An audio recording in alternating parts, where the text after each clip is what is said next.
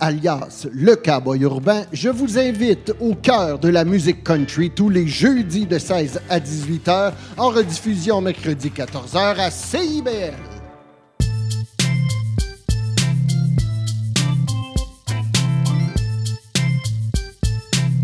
CIBL 101.5 Montréal. CIBL, au cœur de la musique.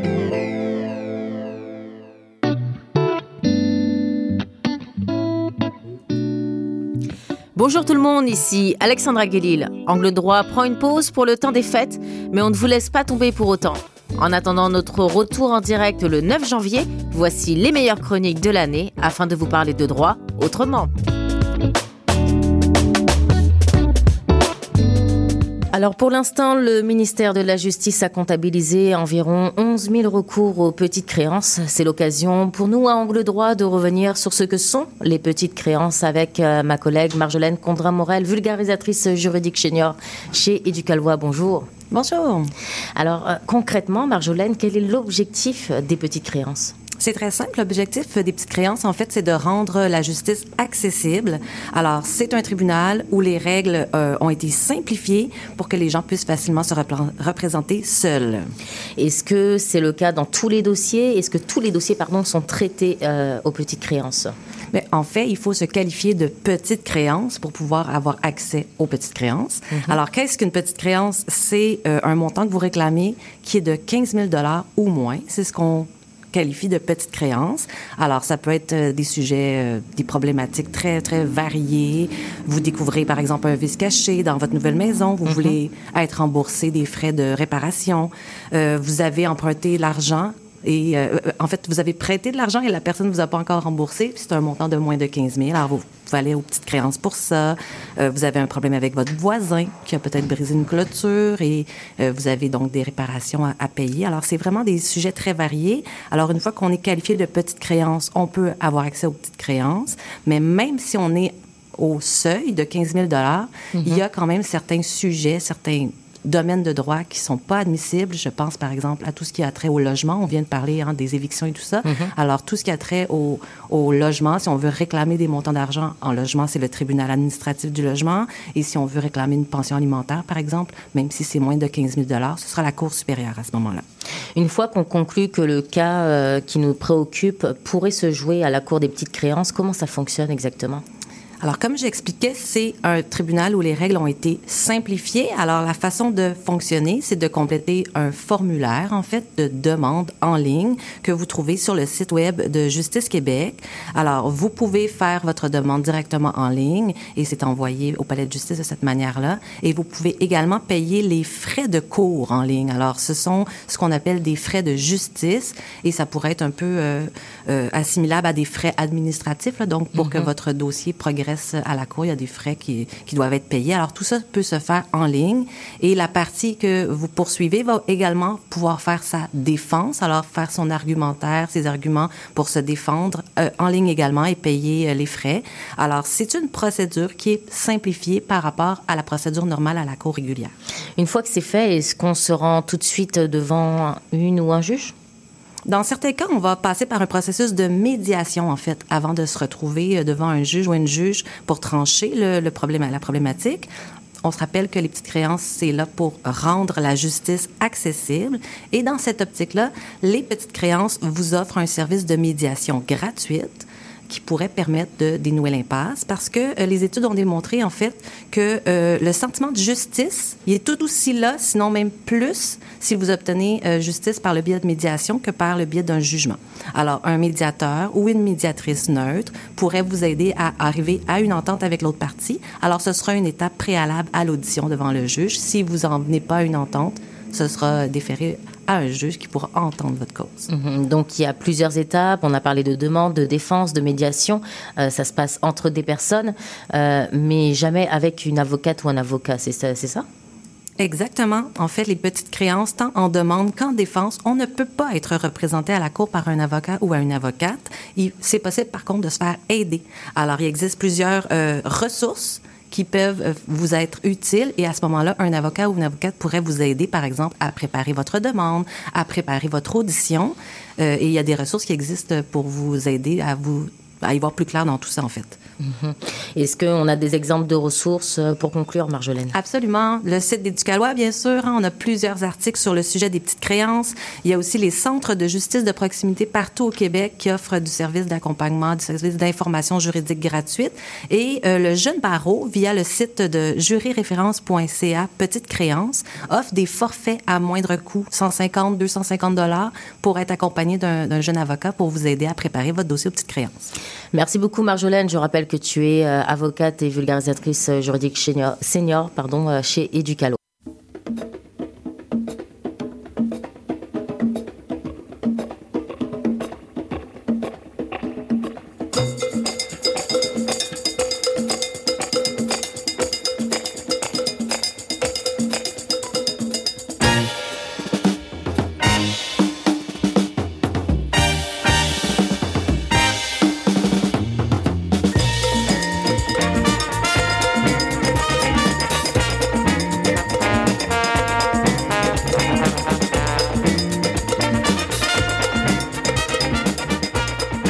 Vous avez probablement déjà entendu euh, le mot rénoviction, euh, mais on, on, doute encore parfois sur euh, la définition. Est-ce que votre propriétaire peut mettre fin à votre bail parce qu'il veut rénover votre logement? Est-ce que c'est si facile que ça? Avec moi en studio, mon collègue Richard Goldman, avocat et vulgarisateur juridique chez Éducalois, qui va nous éclairer à ce sujet. Bonjour Richard. Bonjour Alex. Alors, quel est le sens du mot rénoviction, Richard? En fait, euh, Alex, ce mot n'existe tout simplement pas dans la loi. Euh, et pour comprendre dans quel contexte on l'utilise, euh, il faut d'abord comprendre les droits des locataires et propriétaires en matière de rénovation. Donc, quand on parle de rénovation, il s'agit d'amélioration ou de réparation un logement. Et il est essentiel de comprendre qu'un propriétaire ne peut jamais mettre fin à un bail et évincer un locataire tout simplement pour faire ce genre de travaux. Les rénovations peuvent être plus ou moins longues, quelques jours ou quelques mois. Certaines peuvent euh, être faites pendant que le locataire occupe le logement, alors que d'autres nécessitent que le locataire quitte le logement temporairement. En fait, il y a plusieurs scénarios possibles et les droits des deux parties varient euh, beaucoup en fonction du scénario. Hmm. Si on prend le cas d'un locataire, Richard, qui doit quitter son logement pendant plusieurs mois, comment ça se passe? OK, donc si un locataire doit quitter son logement plusieurs mois, et le cas classique, c'est probablement deux à quatre mois, le propriétaire doit envoyer un avis au moins trois mois avant le début des travaux. L'avis doit expliquer la nature des travaux, la date du début et la durée des travaux. Le propriétaire doit aussi offrir un montant d'argent au locataire pour tous les inconvénients que ça implique. Vous pouvez imaginer les frais de déménagement, de retour et aussi la différence entre le loyer que le locataire paye actuellement pour son logement et le loyer du logement temporaire. Mhm. Le locataire peut-il refuser la demande du propriétaire? Oui, oui, oui, tout à fait. Dans les dix jours où il reçoit l'avis, le locataire peut indiquer au propriétaire s'il accepte de quitter le logement ou non. Euh, le locataire est considéré d'avoir refusé s'il ne répond pas. Donc, c'est très important. On ne fait rien dans ce contexte, puis on est réputé avoir refusé. Mm-hmm. Euh, et donc, ça, c'est une, une, protection importante pour euh, les locataires. Donc, face à un tel refus, le propriétaire doit faire une demande au tribunal administratif du logement, l'ancienne régie du logement. Mhm. Le propriétaire devra prouver que les travaux et les conditions dans la vie, et ça, ça inclut le montant de l'indemnité euh, offerte euh, au locataire, sont raisonnables et que le départ temporaire du locataire est nécessaire et les travaux sont généralement suspendus en attendant la décision euh, du tribunal. Mhm. donc, si je comprends bien, lorsque les travaux vont de l'avant, euh, soit parce que le locataire euh, n'a pas refusé, soit parce que le tribunal a autorisé les travaux, le locataire peut retourner dans son logement par la suite. Et qu'est-ce qui se passe avec le loyer? Oui, tu as absolument raison, Alex. Le locataire peut retourner à son logement. Et en ce qui concerne la question du loyer, on va prendre un exemple. Un locataire quitte son logement pour trois mois mettons septembre, octobre et novembre. Et c'est un bail qui sera renouvelé le 1er juillet. À son retour au mois de décembre, suite aux, travaux, aux rénovations, le loyer restera le même jusqu'au 1er juillet. mais le proprio pourra demander une augmentation importante, toujours en fonction de l'ampleur des travaux, à partir du 1er juillet. Mhm. Est-ce que tu peux nous donner une idée de l'importance d'une augmentation de loyer à la suite des rénovations? Oui, par exemple, si un proprio a fait des rénovations pour 100 000 l'année passée dans un logement, ça donnerait une augmentation d'environ 315 dollars par mois. Quand même, ouais. Oui, c'est beaucoup, hein, selon l'outil- l'outil de calcul en ligne du tribunal. Hmm, Donc, on, on résume, le locataire a le droit de retourner euh, après les rénovations, euh, mais il doit composer avec euh, deux déménagements, aller et retour, et une augmentation importante du loyer dans un avenir rapproché, une augmentation qui ne pourra pas être assumée euh, financièrement, c'est ça? Oui, possiblement, dépendant des moyens du, du locataire. Donc, euh, plusieurs locataires, c'est exactement ça le- ce qui se passe, et plusieurs locataires préfèrent tout simplement quitter le logement au lieu de composer avec euh, tout ce que tu viens de dire. Et c'est donc cela le cas classique de rénoviction. Autrement dit, il s'agit d'une situation où un proprio ne peut pas légalement évincer un locataire, mais par le fait de toutes les circonstances, deux déménagements et une augmentation importante de loyer à l'avenir, le proprio réussit à l'évincer indirectement. Il s'agit donc en quelque sorte d'une éviction déguisée. Hmm, Merci beaucoup, Richard. On rappelle aussi que euh, dans ces situations, euh, les locataires ont quand même euh, des droits. Vite, vite, est-ce que tu peux en, en- en- euh, à- annoncer en fait quelques-uns de ces droits? Oui, comme mentionné tantôt, un locataire peut refuser un avis de rénovation. Si le proprio amène le cas au tribunal, ça va être à lui de faire la preuve que tout est justifié. Et comme l'union fait la force, si plusieurs locataires contestent ensemble, le cas sera d'autant plus fort. Ils peuvent aussi demander des infos et l'appui du comité logement de leur quartier. Merci beaucoup, Richard, pour euh, ces, euh, cet éclairage euh, sur les augmentations de loyer et les rénovations. Euh, je rappelle que tu es avocat et vulgarisateur juridique chez Éducalois.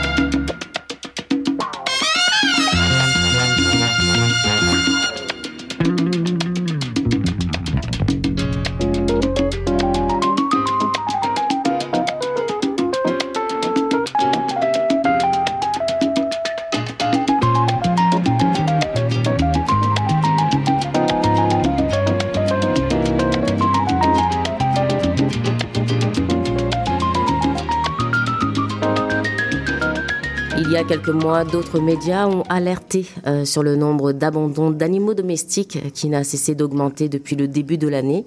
Euh, cela est dû, selon la SPCA, au contexte euh, économique, immobilier, mais aussi au déménagement. Avec moi pour en parler, Nial Selim, avocate et vulgarisatrice juridique chez Éducalois. Bonjour. Bonjour Alexandra. Alors, euh, Nial, les animaux de compagnie, que ce soit les chats, les chiens, lapins ou cochons, euh, sont des membres à part entière d'une famille ou d'un couple. Euh, Qu'est-ce qui se passe quand ça éclate euh, et qu'il y a séparation? Est-ce que la loi encadre ce type de situation? Oui, alors en fait, ce qu'il faut savoir, c'est que les animaux n'ont pas exactement le même statut légal que les enfants, même si, comme tu l'as mentionné, ce sont souvent considérés comme étant des membres de notre famille. Donc ça veut dire que si jamais un couple n'est pas d'accord sur qui va garder le chat, le chien, le perroquet, peu importe, après une séparation, eh ben, le tribunal ne va pas appliquer exactement les mêmes critères que si c'était un conflit sur la garde des enfants. Quand des enfants sont impliqués dans ce type de situation, donc une séparation ou un divorce, eh ben, le tribunal va décider en fonction de ce qui est dans le meilleur intérêt de l'enfant. C'est toujours le critère le plus important. Donc, qu'est-ce qui va favoriser sa stabilité? Où est-ce qu'il sera le plus épanoui? Qu'est-ce qui répond le mieux à ses besoins? Dans le cas d'un conflit sur les animaux de compagnie, ce n'est pas exactement la même chose parce que le tribunal ne va généralement pas tenir compte de l'intérêt de l'animal. Donc, par exemple, le tribunal ne va pas regarder quel conjoint est plus apte à s'occuper de, l'animal. Alors, Nial, comment, euh, lorsqu'il y a une chicane hein, sur la garde des animaux de compagnie, concrètement, dans ce type d'affaires, comment le tribunal va trancher sur cette question? En fait, le tribunal va régler la question de la même façon qu'il réglerait un conflit sur des meubles, par exemple. Dans, ce dans cette situation, la loi soumet les animaux aux mêmes règles que les objets. Donc, ça veut dire que le tribunal va regarder qui est le véritable ou la véritable propriétaire de l'animal et c'est cette personne qui va le garder après la séparation. Donc, euh, prenons l'exemple d'une personne qui, a, qui est allée à un refuge et qui a mhm. adopté un animal. Eh ben, cette personne devra prouver qu'elle est propriétaire de l'animal. Ça peut aussi être le cas si, par exemple, il y a un membre du couple qui a reçu l'animal en cadeau. Hmm. Et comment on fait pour prouver ça exactement? Ça dépend vraiment du cas par cas. Il n'y a pas vraiment de règles très claires à ce sujet dans la loi. Donc, j'ai donné l'exemple de la personne qui va à un refuge. Ben, ça peut être des papiers d'adoption. Mais il faut savoir que la situation n'est pas toujours très claire. Il y a quand même pas mal de zones grises. C'est pas toujours noir ou blanc. Donc, imaginons que ce soit deux, en fait, les deux membres du couple qui aient adopté l'animal. Ben là, ce serait plus compliqué, en fait, de prouver qui est véritablement propriétaire parce qu'en fait, les deux le seraient. Euh, ça peut aussi être compliqué si, par exemple, aucun des conjoints n'est capable de prouver qui est, qui est véritablement propriétaire. Donc, il n'y a pas vraiment de preuves. Puis, à ce moment-là, ben, souvent, ce sera un peu un, jeu de témoignage. Donc, chaque conjoint peut témoigner devant le tribunal, puis le tribunal prendra la décision en fonction de, du témoignage le plus crédible. Alors on ne cesse hein, de le dire et de le redire. En droit, la question n'est jamais oui ou non. En fait, ça dépend des faits. Euh, comment on fait si on veut prévenir ce type de situation? Ben, en fait, justement, la bonne nouvelle, c'est qu'il y a quand même moyen de prévenir ce type de situation. Donc, un couple peut très bien décider pendant la relation de se mettre d'accord sur le sort de leur animal de compagnie si jamais ils se séparaient un jour.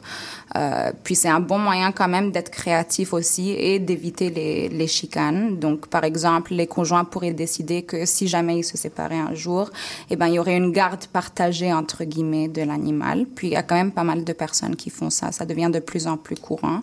Il y a même des refuges qui proposent des modèles, en fait, de ce type d'entente. Puis les conjoints peuvent s'en inspirer aussi.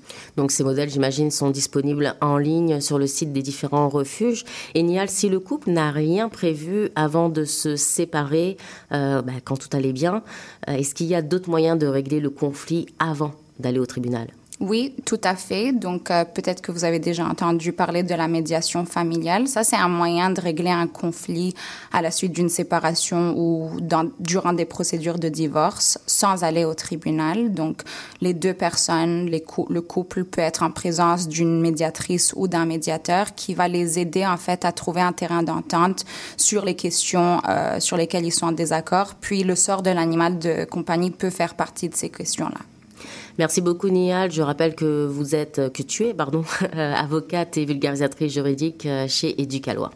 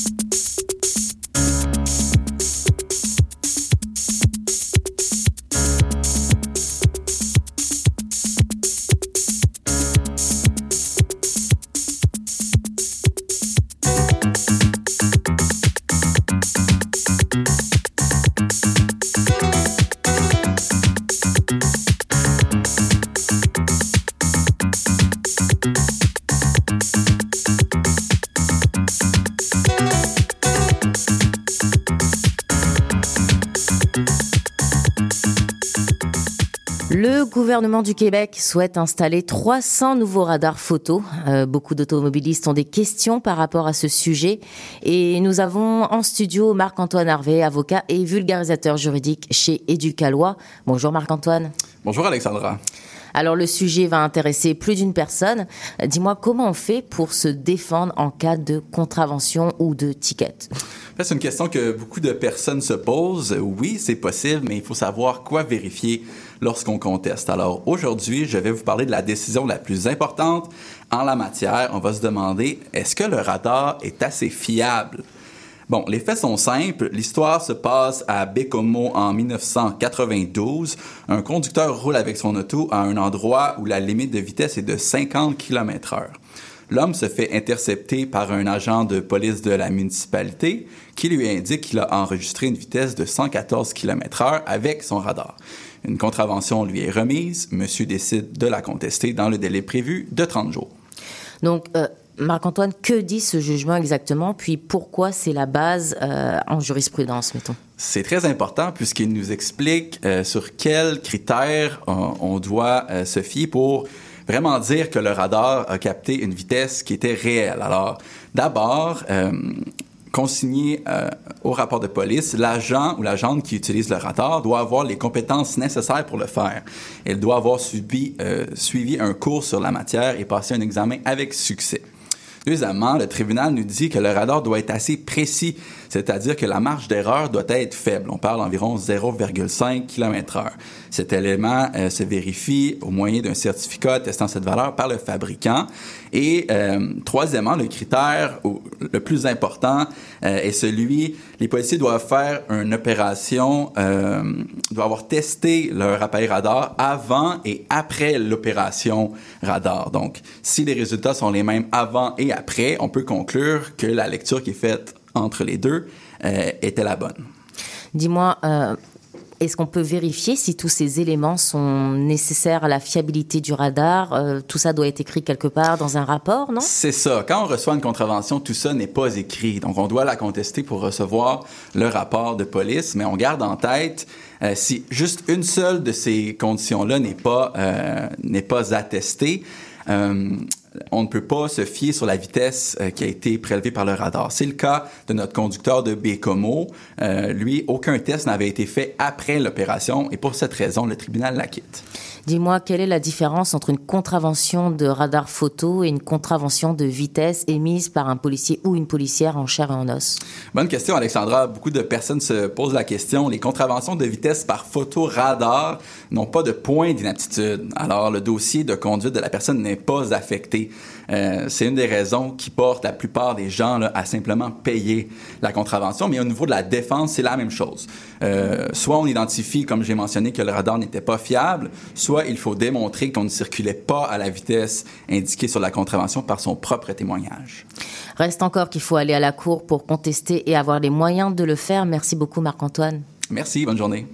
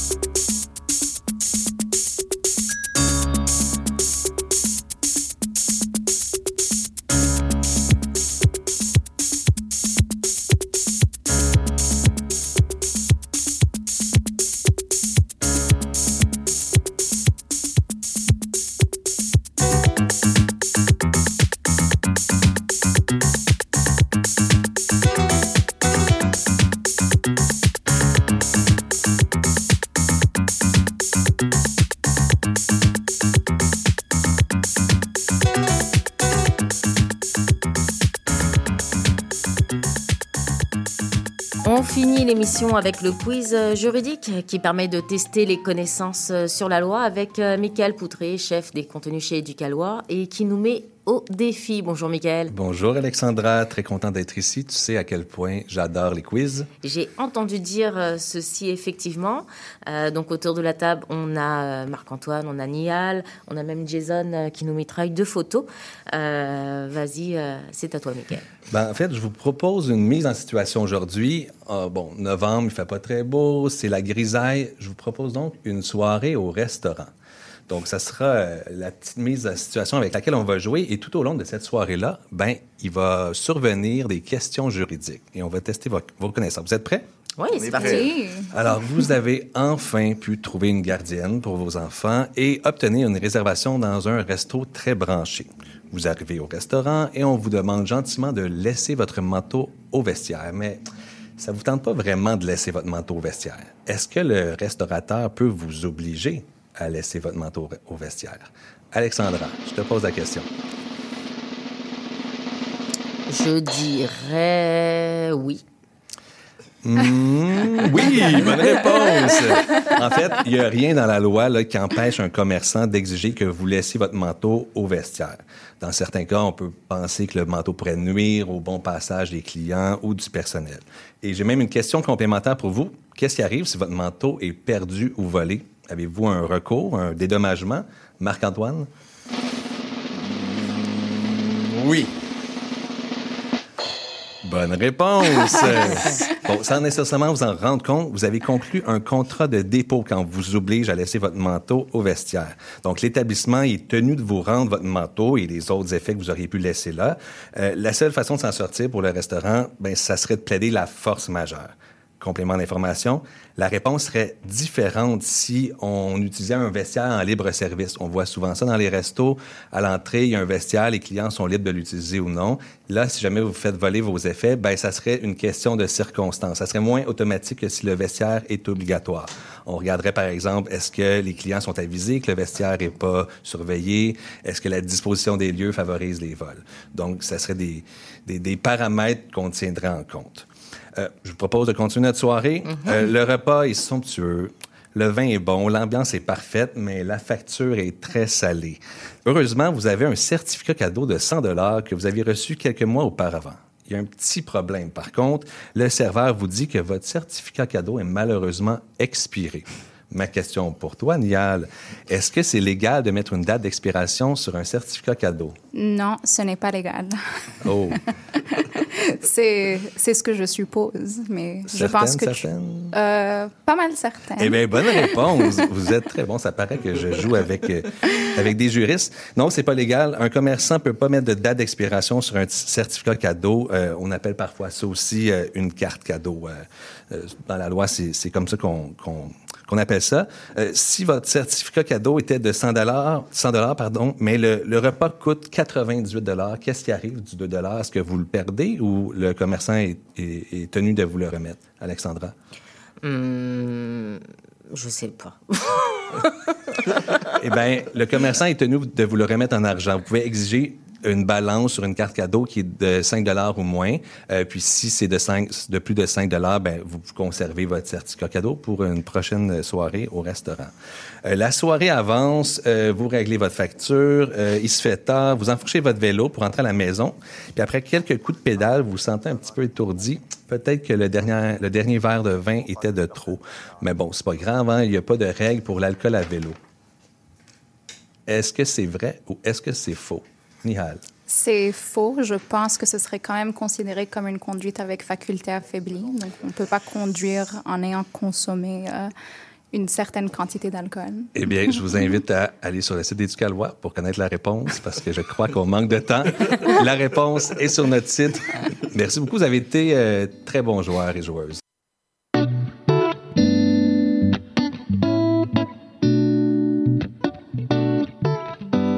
Et c'est déjà la fin de cette émission spéciale d'Angle droit consacrée aux meilleures chroniques de l'année. Si vous avez des questions ou si vous souhaitez nous proposer des sujets, écrivez-nous angle droit à commercial. On se donne rendez-vous le 9 janvier. Ce sera notre première émission de 2024 qui sera en direct avec Jason Paré à l'animation. Ici Alexandra Guélil. Bonne semaine à l'antenne de CIBL 101.5 et surtout, bonne année.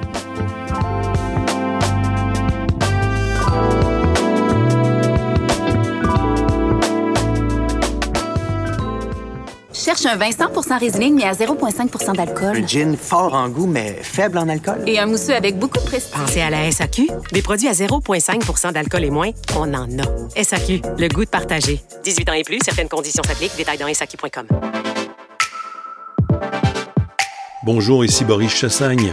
Pour découvrir l'actualité locale d'un bout à l'autre du pays, écoutez l'émission Point de vue. On vous présente des reportages, portraits et entrevues réalisés par nos journalistes postés dans des provinces et territoires canadiens, société, art, culture, environnement, affaires publiques, l'information locale destinée à un auditoire national. Les jeudis 10h sur CIBL FM. Je m'appelle Charlie Mulot. Je fais du conte, j'en mets en scène et surtout, j'aime beaucoup en écouter. Tous les vendredis à 20h, je vous donne rendez-vous pour la cabane à conte. Chaque semaine, j'inviterai une conteuse ou un conteur pour parler avec moi de leur pratique et pour vous raconter une histoire.